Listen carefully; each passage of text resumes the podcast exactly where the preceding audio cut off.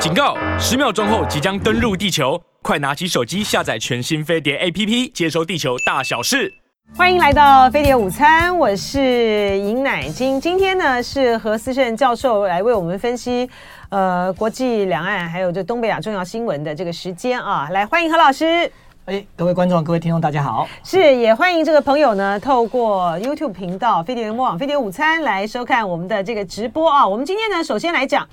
就是呃，马英九呢继续他在大陆的行程，而蔡英文呢已经抵达了纽约，同时呢，在这个纽约呢也举行了第一场的啊这个侨宴啊。呃，他在这个呃侨宴的。宴会上面之前的时候呢，就是总统府方面呢，就是当然有这个放出这个风声哈，就宣传说，哎，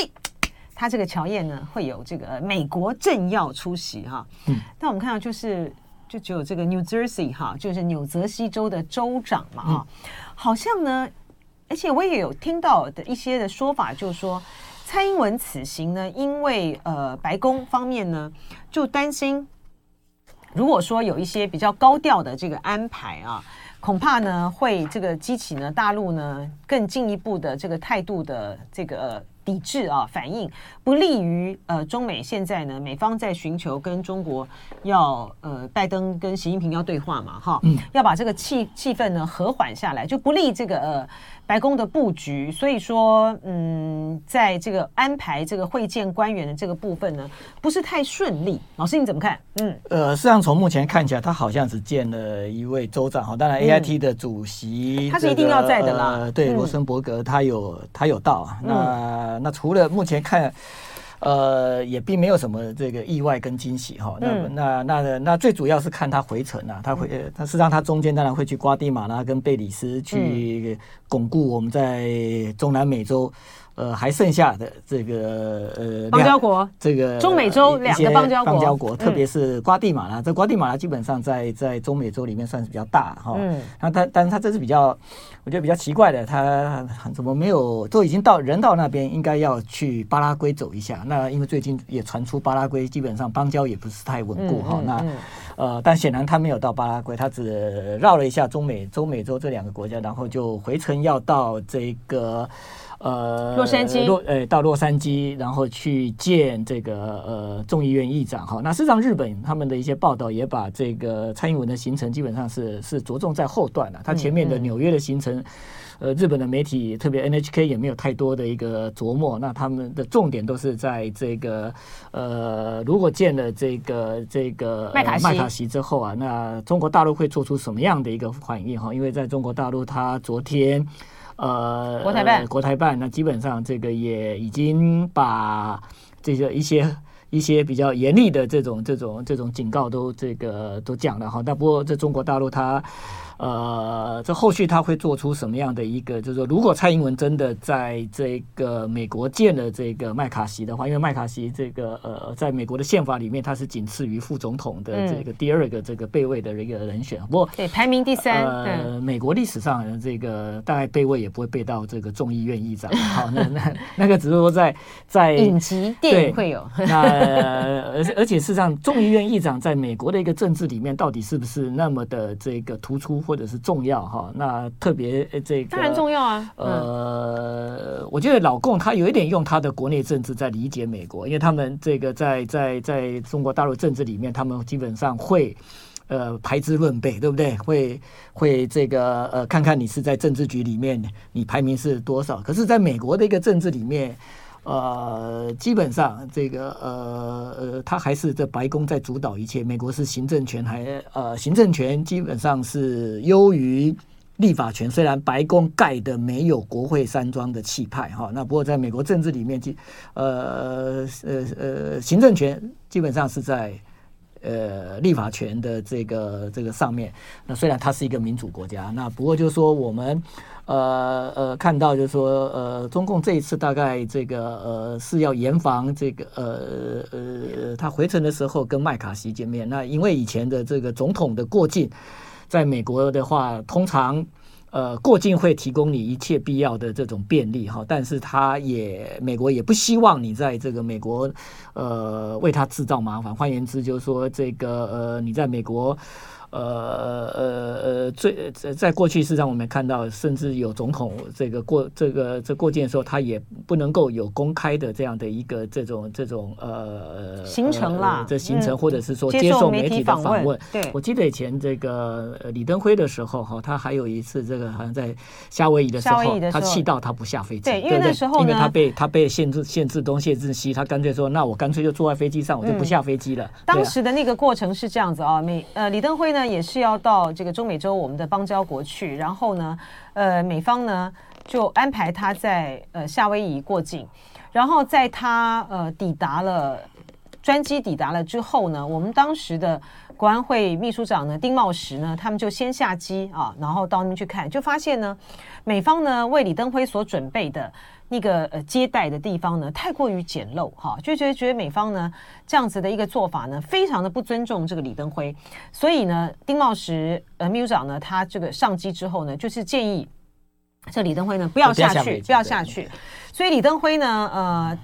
他就坐在这个飞机上。然后 A I T 那时候的呃在台协会的理事主席呢是白乐琪，那白乐琪呢就上了飞机哈、啊，然后去欢迎这、呃李登辉，李登辉呢就刻意呢就穿着是。呃，睡袍对啊，就睡袍啊，然后那个对，然后睡袍，然后是那个呃拖鞋，然后他就说，哎、嗯，我这个不呃不，就他就说他没有办法下去了哈，否则呢一不小心呢，他的脚一踢呢哈，那个他鞋子呢就会要掉到这个、呃、美国的呵 呵你们的这个你们的领土里面去了哈，就是非常的这个不高兴哈，在那一趟的这个行程之后。后来呢，就是李登辉呢，不就是去康奈尔他的回他的母校演讲啊？就是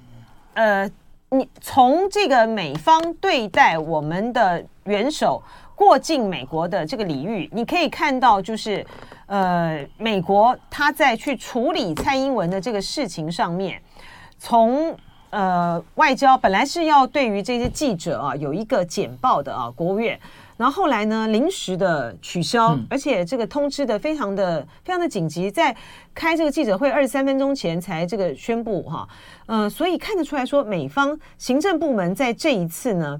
对于蔡英文呃访问过境美国的这个行程，他就是担心他会有一些节外生枝的因素啊，呃，有碍于中美双方呢现在想要进行这个呃元首对话的。相关的这些的安排了哈，不只是麦卡锡，还有就是他要在呃纽约的这个智库哈，来跟他要在纽约的智库呃来进进行这个演演说对谈啊，就对谈会谈，因为呢会谈的人呢应该就是美国的前国务卿蓬佩奥啊，那蓬佩奥呢他当然就是对呃。中国呢，非常的鹰派，而且呢，他又是这个共和党在川普任内的非常重要的这个阁员嘛，啊，所以我想这个就白宫来讲呢，他们也是很很不愿意了，哈，很不愿意看到说公开的政治对有一些的对这东西呢，去刺激到使得呃中美关系的情势呢。朝恶化方向走，对不对？事实上，那个现在庞佩奥在共和党里面，他当然他表他被列为是有可能要争取共和党提名，不过认为他的几率是零，因为我们可以看现在民调。呃，带一马当先的哈，这还是这个 Donald Trump 哈，这个他之前大家认为说他他他的这个司法哈，那以及这个他上次在选完之后，呃，他的支持群众冲到这个国会里面，嗯嗯，那这种呃让他整个在这个呃共和党里面，事实上、呃、有人对他的这个呃呃呃出来代表共和党哈是有意见的，但是目前从共和党的支持群众看起来的话，就是他还是最服众望哈，那。嗯那那所以就是说，呃，庞这个庞佩奥的话，就是说他他他当然他是美国前国务卿，不过他也不太可能会成为呃二零二四的这个美国总统的一个候选人。那不过我觉得他只不过是借这样的一个这种这种机会，在纽约能够有这个公开的这样一个呃这活动，甚至于他能够讲话。我们可以看到，就是说这过去。呃，可能有有有过境的一个例子里面哈，甚甚至于就是说他要跟记者，这我们刚刚讲到，要跟要跟记者接受这个记者的一个访问，那这可能都是会受到这个一些约束。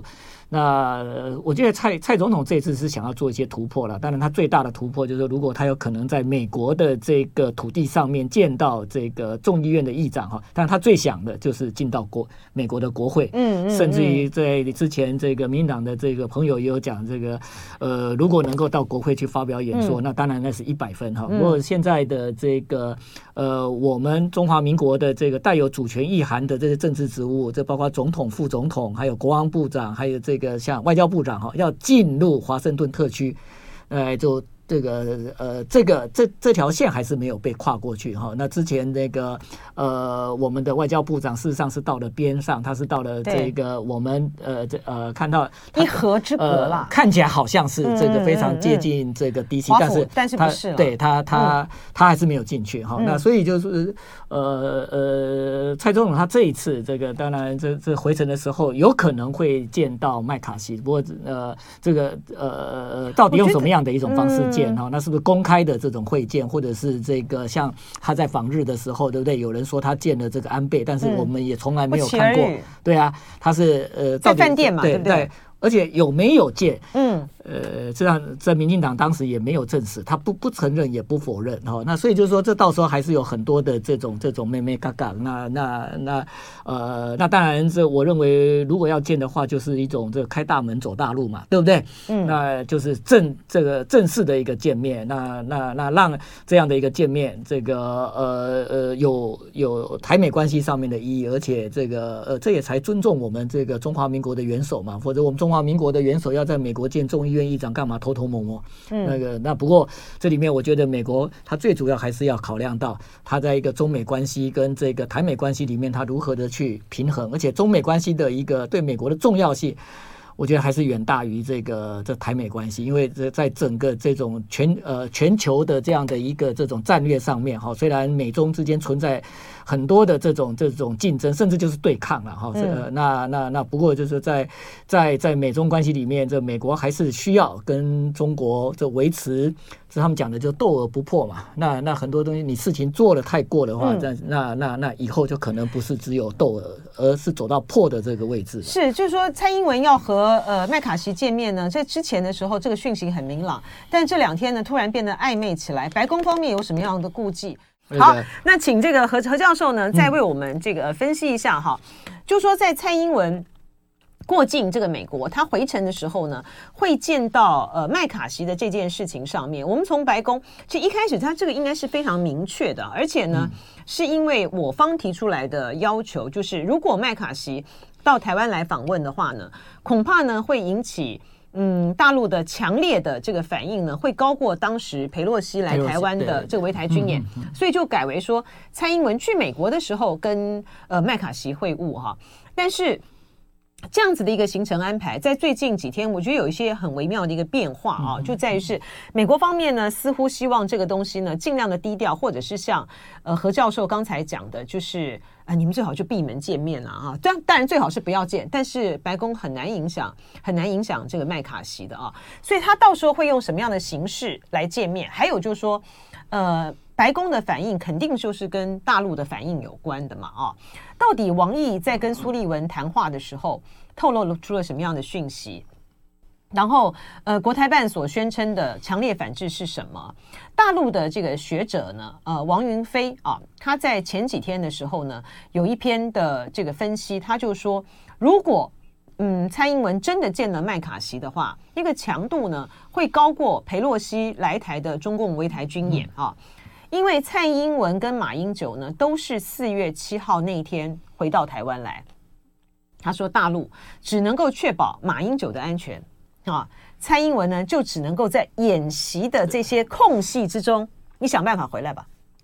事实上，那个当然那个报道我也有看哈、嗯，那那那但这个呃，如果真的呃蔡总统在在美国见了麦卡锡的话，那那我们现在没有人知道这个中共会采取什么样的一种激烈手段哈，那。呃，不过就说，呃，这麦卡锡基本上这个他现在也不是这呃呃跟这个白宫他是同一党哈，跟那个这以前佩洛西不一样，他是这个属于这个反对党。那虽然现在的呃美国的一个朝野基本上都有这个很强烈的这种反中的这样的一种气氛，嗯，那呃不，中共也知道，就是说这反中在美国基本上是朝野的一个共识，但是他他要守住的不是说呃就是说。呃，他不是要对抗你，你你的这个反中，他要对他要处理的是你不要这个拿台湾去这个作为作为这种对抗中国或是这个跟中国这个竞争的一个工具哈。那呃，就是呃，之前大陆他们用的就是呃，就是呃，以台制华。我们可以看到，就是在两会期间，那那那中国大陆这个基本上也。呃，自己的这个呃，讲到自己的一个这个呃外交的这种形式哈，那当然这个我们从秦刚的这种呃记者会里面所看到的，他但他现在他们都直接点名了啦。那包括习近平在讲到这个外交的时候，他以前他们呃不会直接点呃呃哪哪一个国家，通常是会讲原则性的哈。那我们当然我们都知道他在讲谁哈。那因为现在。美国跟日本基本上也不掩饰了，对不对？我们现在看这个，以前日本呃，日本还会声东击西的，那个看起来好像是在骂北韩，但是我觉得我们我我们一看就知道他是指指的秃子骂和尚。嗯嗯嗯。呃，所以既然大家都已经讲开了，也不用遮遮掩掩。现在美国现在的中美关系，这个呃，也都直接点名，嗯，点名美国，然后这个直接直接点拜登。那不过就是说点名也不代表就是他们两个这之间的关系要走到这种这种就是说这种对撞呃就对撞的哈，而且特别在这种这呃如果如果中美要对撞的话，对不对？那呃呃中国大陆当然知道这个呃最容易呃出问题，大概就台湾问题，所以所以中国大陆现在是在严防整个整整个这种台湾问题，基本呃就是说一个中国。他叫一个中国原则，或者是这个在美中建交的时候，那美国给的这个所谓的这种一中的这样的一个承诺，嗯，那被这个等于是被掏空，或者是这个被形式化，嗯，那所以他在守，他在守守这样的一条线啊。那当然，这美国我认为就是说，他上下基本上他是要去这个呃这挑战。呃呃，在美中关系里面哈，这个呃呃呃，他们在全球秩序里面的这样的一种这种这种这种这种发言的这种位置哈，那我我觉得说台湾台湾问题在美中的一个对抗里面。它是不是一种，就是说，美国把它视为是一个最核心的这种这种利益，或者它它只不过是这个在必要的时候，这个用来这个处理这种美中竞争的一个这种这呃一个一个工具，或是一个筹码。一个棋子。我我认为它比较像筹码的一个性质了。但是对中共而言的话，这个台湾可能不是筹码，那台湾基本上它把它列为是它核心的一个利益哈。所以说，不知道这个大陆到时候会有些什么样的反制的作为了哈。嗯嗯，现在还是要观察。就是说，大陆为什么会呃要这么的强烈的反应？呃，我的判断是说，可能大陆方面觉得，如果这次呢，他开了这个绿灯，让呃蔡英文在美国呢会见了麦卡锡，可能下一步呢，呃，蔡英文的方面呢就会往华府前进，甚至于往国会前进。特别是比较是不是可能现在他们在准备，倒倒不是为蔡英这这个，呃，现在民进党上下最在意的，可能不是蔡英文这次可不可以进华府哈，那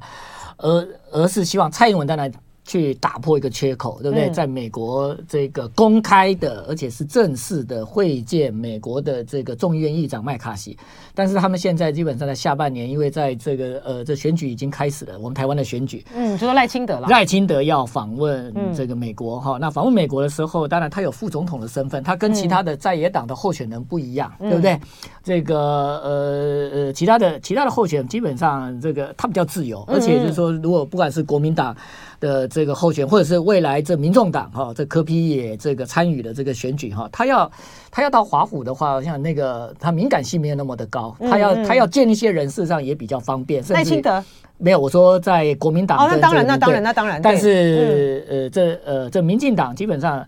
呃，你虽然总统候选，赖清德是候选人，除非他辞副总统。对，但是我认为他不可能，当然不可能，对，他不可能。嗯，呃，不过我认为如果他要突破的话，就辞副总统，就出访前辞辞了副总统，因为副总统没有用，赌太大了，对不对？也没有用啊，对对，那赌太大。而且而且这个这个呃，他如果没有副总统身份的话，那那那他在这个美国基本上这个他的一个这种这个这个访问啊，他所受到的这种条条框框的限制是会比较大。是，对啊。所以说现在就是呃看了哈，这个接下来呃中美双方如何的博博弈，然后台湾。呃，蔡英文他在美国就是回程的时候，在洛杉矶，呃，跟麦卡锡啊的会面的规格大概是怎么样啊？这林波微不说，中美博弈目前是美国有求于大陆多一点，主要是值不值得哈？主要是你值不值得为了蔡英文的这件事情，然后赌到这么大？我我觉得这个是对美国来讲，这是不划算的了啊。然后呃，刚刚这个刘亚洲说。他说：“哎，怎么把这个散寿司给收走呢？不介意边吃边聊。然后他还讲说，吃饭不积极，思想有问题哦。那个，因为 Patrick 刚才讲说，我吃一口那口实在是太大了啊。好，老师，这个呃，在在讨论到北韩的这个动作之前的时候，呃，跟您请教一下，就是呃，马英九这一次到中国大陆去访问，那个日本的媒体的报道。”的状况是如何？事实上，我觉得他在报道上面也并没有比蔡总统要访问这个中美洲两国过境，呃，这呃的这个新闻哈，那要来得小哈。那 NHK 基本上也是把它放在这个重要的国际新闻里面去处理。嗯，那而且他认为这个对于这种两岸关系基本上是有意义的哈。那所以就是说这个哦这样子吗？呃，NHK 的解释是这样的。呃，对啊，那我们我们台湾好像这个认为就是说，呃，这马总统。的这呃的出访到大陆这件事情，似乎在国内或者在国际都没有引起太大的一个呃这回响，呃，这可能如果说我们呃这个从我们最重要的邻的邻国日本的一个呃关注的话，那应该并不这么一回事哈。那那不过就是说这呃，当然民进党他基本上也是在意呃这马总统，而且他们认为这马总统有点故意哈，好像是是把这个时间凑着这跟这个蔡总统在一起，但是。呃，事实上，呃，不管蔡总统要访美或呃呃要过境哈，这美国或者是说这个马前总统要到大陆，他们的呃，我认为呃，他们两边事实上也不可能就是说这个这个呃彼此知道他们这个对方的这样的一种这种时间上的一个安排，而且这要去大陆访问也不是。呃，知道你蔡英文的出访行程，然后再临时去决定。当然，民民进党有人这样子去解释的，认为就是呃，似乎是这个马前总统是配合整个中国大陆哈，然后利用这个蔡总统出访的时候，然后到大到到到到中国大陆去做这样的一个这个访问。那作为一个这等于是一个对冲。那不过我认为那个只那个应该只是一个时间上的一个巧合哈。那从那个呃不，这不是我们蓝绿之间在国内政治上面的这种故意的一种。操作，我觉得呢，有些评论哈，它可能是是想象力有一点点太过了一点点哈。就日本媒体对于呃马英九参访呃都是那种抗战的这个部分。有什么样的评论或反应吗？他们也没，他们在这这一方面没有太没有什么琢磨。他们只不过是这个呃，认为马去这个呃访问中国大陆的话，那当然对现在的这种紧张的这种两岸的这种情势哈，那会有这个呃影响。对，嗯、那而且他们也并没有负面的这样的一种这种这种评这种评语哈。那个相对于我们国内的一些这个比较亲执政党的学者对或者是亲日学者的这种说法，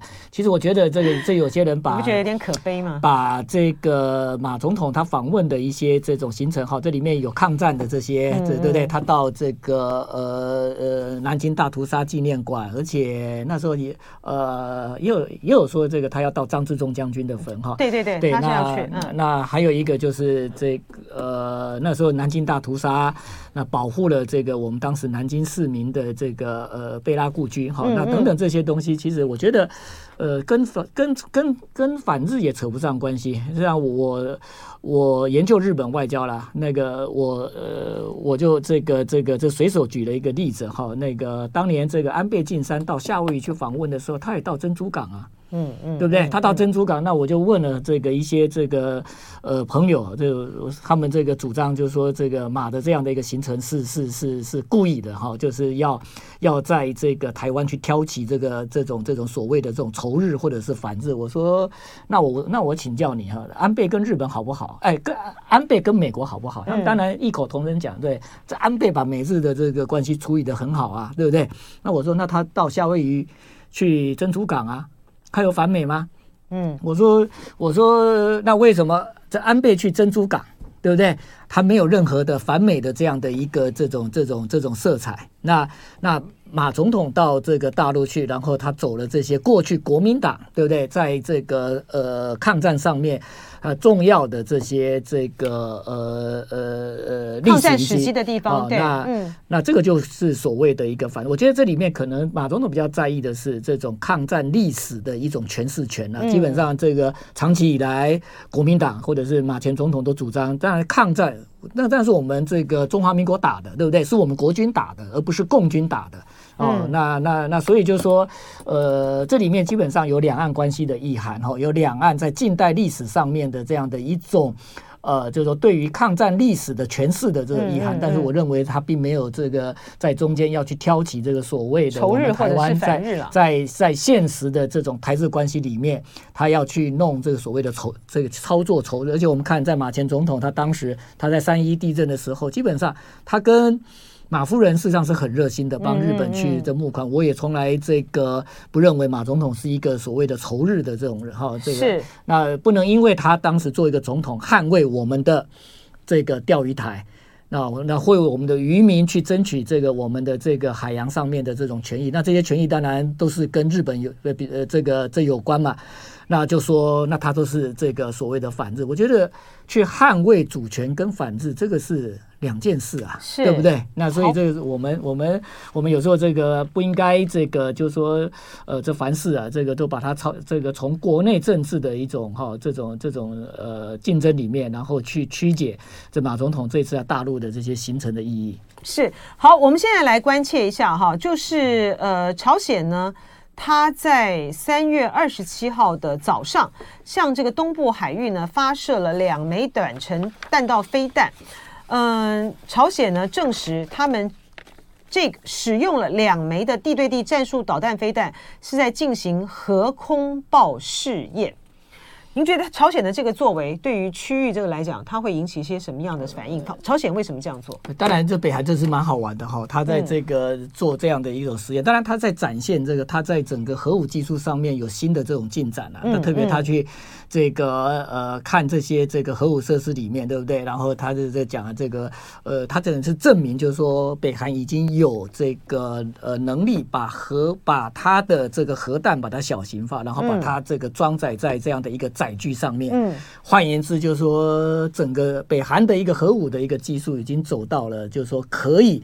诶，这个这不管是战略核武或者战术核武上面都。呃，即准备要朝向所谓的这种实战化，这个去、嗯、去去推进。那这个当然也、嗯、也就是呃，这过去啊，这个我们经常在怀疑啊，这个金正恩呃这个这个讲的就是说，北韩是一个拥核国家，因为我们对于这个北韩的一个核武实呃这这个实力，我们还有很多的这个地方我们是打上问号哈。那、嗯、那现在北韩呃好像这个他也不太遮掩了哈，因为这美国好像也不太理他，那个他这个这两年来他不断的而且。是频度很高的去去做这样的一种这个飞弹的一个试射。北韩他这一次呢，他证他就是去证实他具备有这个核空爆这个实验的这个能力，同时呢，他也在二十一号到二十三号也首次进行了新型的核攻击无人潜艇的测试。他就是要告诉他就是要告诉美国哈，告诉这个南海，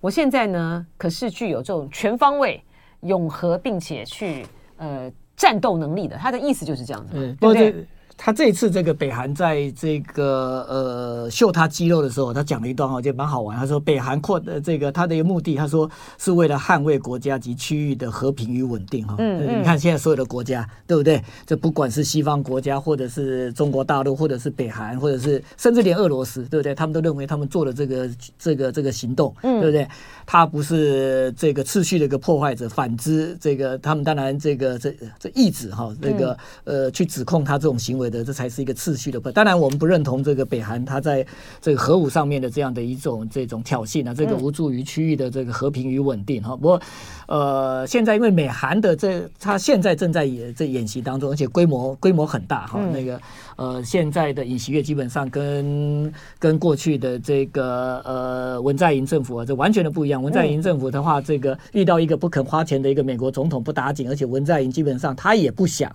所以他们经常都是用所谓的这种模拟的这种方式哈，那那实兵的这种演习，基本上现在是全面的恢的恢复，而且规而且规模很大。他这一次的话，除了有航母的这样的一个美韩的联合演习，在联合演习完了之后。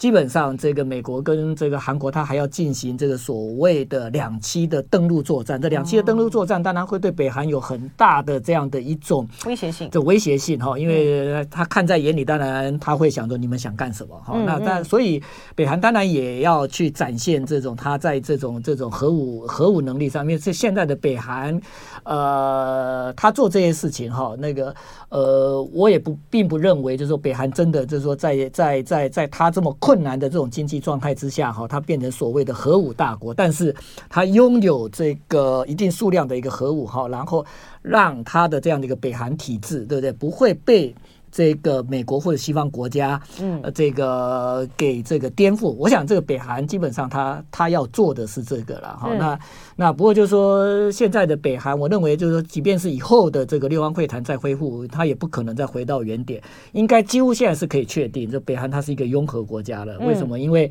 呃，核武小型化这个东西应该是成为一个这个事实哈。那他现在他做的，比方讲这个他所谓的这种这种核武的这样的一种空爆的这种实验，他是在验证一些参数，就是说未来的核武基本上他要用载具把它这个，特别是 ICBM，它推它推向轨道之后，嗯，它它要再重返大气层。对，那这个部分在过去基本上是被打了一个这个问号。那现在北韩基本上他在做这些的这样的一种这个空爆的一个实验，基本上。他就是要证明，就是我有这样一个能力，就是在整个这种载具的这种动力的这呃动力之下，我还是可以精准的去操控我的核武的这样的呃这个这个装载在这个载具里面的核武。嗯，那而且就是说，ICBM 其实。不可怕，我们讲就是说这个飞弹哈，呃，我们有时候认为说这个飞弹很厉害。事实上，飞弹它如果是传统的这种，它里面弹头不装载这种核武，它是装载的是传统的这样的一个这种这种这种爆弹的话，嗯，基本上它的杀伤力并不是那么的大。那它杀伤力大的话，一定要装载核武哈。那所以就是说，北韩如果要吓死人的话，它一定要证明就是说，它有它有办法把这个它的核武装在它的这个 ICBM 里面，而且。能够顺利的去打击到他想要打击的这样一个目标，他现在做的就在这些的。另外的话，他也不在空中，他这次基本上还用无人潜艇，嗯，那无人，然后然后在水下去做这个试爆，所以就是说以后这个基本上你要去处理这个整个这个北韩的这样的一个核武的设施的话。呃，那那个已经不具太这个太大意义，而且在在在现在的这个北韩的这个呃，它的这个 ICBM，它以前是用液态燃料，液态燃料的话，就是它准备要这个呃发射的时候，它去填充，那它很容易。去铺路它的这种这种这种位置哈，对，那而且就是说，这个它填充进去的话，这个它就必须要马上的这个发射，嗯，那但是它现在这个把这个所谓的这种液态燃料，基本上已经要朝向这个所谓的这种固态燃，但是它的技术的层次更高哈。不过显然现在北韩基本上它的一个这 ICBM 基本上也这个呃呃拥有这种固态燃料的这样的一种这种呃技术，那所以就是说从方方面面。面看起来的话，就是说，在从从这个呃之前的 Donald Trump 一直到现在的这个呃拜登总统哈，在整个这种就是美国跟北韩之间的这种这个所谓的这种他的这种核核武的这样的一个这个问题的解决上面，他几乎是在空转。嗯，哦，那那那川普他过去虽然。他他做了两三场的这样的一种这种这种跟跟金正恩的这种个人秀哈，可是他没有实质产生任何的这种这种效果。那现在拜登基本上对北韩也只有空话，而没有实质的这种行动。那所以就说这个我们有时候这个在整个这种区域问题上面哈，这个呃刚刚我们讲到这个中美的一个关系，事实上在北韩的问题上哈，那中国还是很重要的，就是说现在。呃，真的在国际政治里面对北韩有这样的一种实质的这种影响力哈，然后这个呃，如果真的要处理北韩的话，那那那你不可能把这个中国大陆和这个把它这个呃呃呃亮起来。那呃，而且就是说，如果中国大陆跟俄国跟这个北韩你把它推在一块的话，那基本上那是对于整个这种东北亚的这种区域性是更加的一个不利。嗯，所以在美中之间的话。我认为他们在东在东亚地区，当然他们存在很多的这样的一种竞争，或者是这个对立的一个关系。可是，在整个如果在呃区域的这种，如果他们是要维持所谓的稳定，只是稳定对中国对美国都好事啊。美国存在东亚，我也并不认为就是说他把东亚的这样的一个这种秩序，整个这种这种这种破坏掉，对美国是是有帮助的。我认为那也没有帮助。所以在在在这个问题上面，呃，美国跟中国，这或许这个未来哈，可以在他们那个竞争里面去找到，就是说，在整个东亚的这样的一个核武的扩散问题上面。那这些国家如何的去合作？不过现在比较比较麻烦的反而是俄罗斯了，因为俄罗斯要在这个呃呃白俄罗斯 这个去部署它的一个战术核武，核武。对。那美国很生气，而且而且这美国也指控这个俄罗斯说，你你基本上违反美国跟俄罗斯之间的这个核武的这个协定，就是说你在整个核武的这种数量上面以及位置的这样的一种移动上面哈，他们以前有一个要双方要这种核武的。这种透明化，嗯，要跟对方要有这个通报。可他说，现在普丁你根本你根本就不做这个动作，所以美国说好，那你那你不遵守协定，那我美国以后我也不要遵守协定。所以现在整个美国跟俄罗斯之间，基本上他们在核武的问题，他们几乎已经没有任何的这他过去建立起来的这种军事的这种。为了要这个呃建立这所谓的 confidence 的这些这些努力，可能都回到这个呃白纸的这种阶段了。换言之，这个呃未来的一个这种这种核武的这个呃这国家里面哈。呃，如果他们在整个外交上面有一些形式上的一个误判，基本上那个对全球的一个安全来讲，当然是是是是非常大的一个威胁。就是初步来讲呢，美国对于呃普丁宣布说要在白俄罗斯呢部署呃战术核武这件事情呢，呃，美国方面啊，白宫方面，五角大厦方面呢，现在保持的还是比较克制性的哈。他们说并没有看到呢，他们实际上面的这个行动啊，那是呃。在策略的判断上面呢，应该是不希望这个情势呢一下子呢突然的这个升高，因为这种针对性的这个语言。但是呢，在应对有关于朝鲜的这件事情上面，朝鲜的这次做这个核空爆这个试验，很明显的就是冲着美韩的联合经经验而来嘛。但是相对应的来讲，呃，我们看到美国跟这个韩国方面，呃，除了嗯例行的啊，就是表示这个谴责啦或什么样的话。好像也没有升高他们更进一步的这个举动，您觉得这个这个的意味，这个是意味什么呢？嗯，对，不过我觉得现在是他们觉得说，呃，朝鲜他虽然做了这样这个举动，但是呢，他也不敢采取。更进一步的太激进的做法是这样子吗？当然有，当然现在大家都在看这个他第七次的这种核试爆，这核试爆了哈。那就是说，但是这个对呃北韩来讲的话，到底他需不需要第七次的这种这种试爆？嗯，那那或者是他不需要第七次的这个试爆了，因为这个他现在已经。这个他已经展示，呃、这展示，展示给你们看，我有这样的能力了。他的他他现在可能比较重要的是做这个整个这种这投射的这样的一种技术上面的一些参数的一些验证。嗯。那那那，所以就是说，呃，这个如果如果北韩的核武它不，呃，它它已经成为一个事实，而且不，而且它不回头，所以我们可以看到，在国际政治里面，过去我们也没有看到任何一个国家，它拥有了核武之后，对不对？然后他被这个叫只有一个国家了，就是乌克兰。这乌克兰之前这个在前苏联的时候，对很多苏联他把他的核武这个很多是是是是配置在这个乌克兰。乌克兰过去是苏联海军重镇，我们都知道。那但在在苏联瓦解之后，这乌克兰手上当然有很多这个呃这核武，可是当时美国跟俄罗斯基本上这个叫乌克兰把核武这交出来，那乌克兰基本上也把这个呃核武交，但是呃这交出来之后的一个结局，现在很多国家也看到了，所以就是说。嗯嗯有拥有这个核武的国家，那如果这是确实的，我我并不认为那么容易的这个呃，可以让这个北韩哈这个去放弃他手头上面他努力而来的这一切。那问题是，那之后怎么办？如果北韩有核，现在美韩的这个军事演习里面越来越这个等于是这个他们他们在整个这种这种战略或战术的一个想定上面，这基本上也把核武项目也。也都这个放到这个美韩的这个军事里面了。嗯嗯。那如果北韩有核武，那那南韩要不要配备核武？对不对？南韩现在的尹锡悦基本上他有几次的一个发言，似乎他也有这样的一个念头哈。除了跟美国进行所谓的核共享之外，那他也讲出了那那事实上南韩是有自主发展核武的这个实力。那那所以如果整个朝鲜半岛这个核武化。这个对日本而言，这当然是一个很大的一个刺激。那日本也，我认为他也不，当然日本有很大的民意的这个困难哈，因为它这个这个整个这个历史上面，它是唯一的受到这个两次这原子弹攻击的一个国家。那不过就是说，未来整个东亚的这样的一个这个秩序，如果这个像呃呃南北韩跟这个呃日本。它都走向了所谓的这核武化，不管这个这核武是自己生产的、自己购置的，或者是美国在这个地方去配置的话，那那那这个对于整个现在的这个东亚的一个这种这种秩序而言的话，这个都不是这种正面的哈。那